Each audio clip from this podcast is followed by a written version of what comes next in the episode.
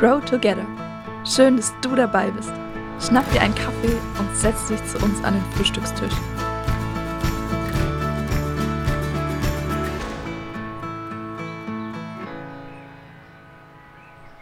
Hallo und herzlich willkommen. Mega schön, dass ihr mit dabei seid heute hier an unserem Frühstückstisch. Wir sind Luisa und Larissa und uns verbindet, dass wir gemeinsam studiert haben und ähm, wir lieben einfach auch beide so arg den Winter. Oh ja, ich habe es so gefeiert, als es vor ein paar Wochen im Schwarzwald noch mal ein Wochenende Pulverschnee, Sonnenschein, so gut, wo es nach diesem Winter eher dürftig war mit Schnee.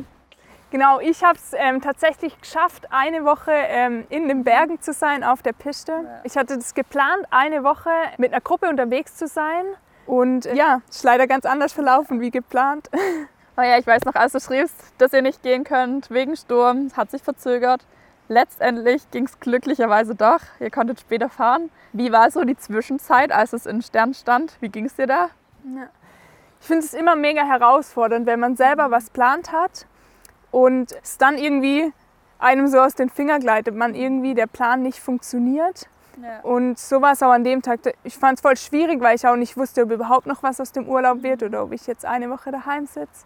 Genau, im Nachhinein mega cool. In der Situation fand ich es voll schwierig.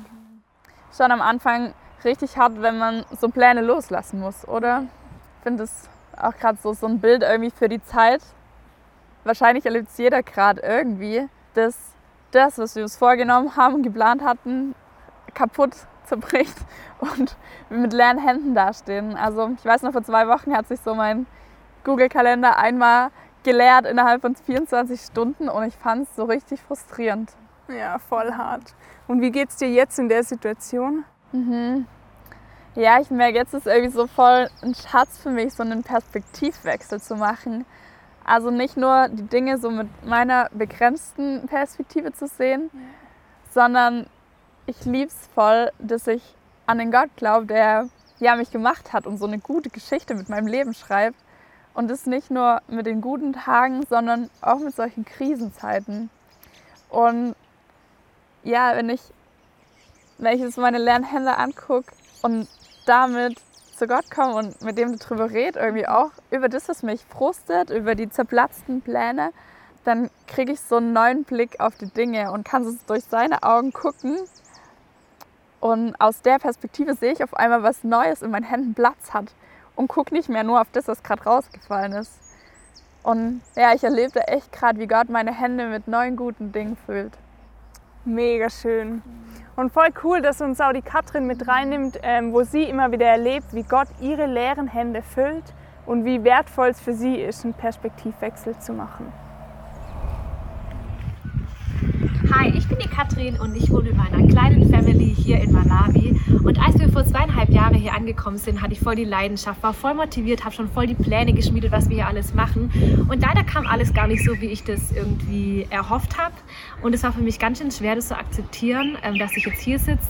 Ich habe nicht gewusst, was soll ich jetzt hier eigentlich? Ich habe Gott gefragt, ja, warum bin ich jetzt hier?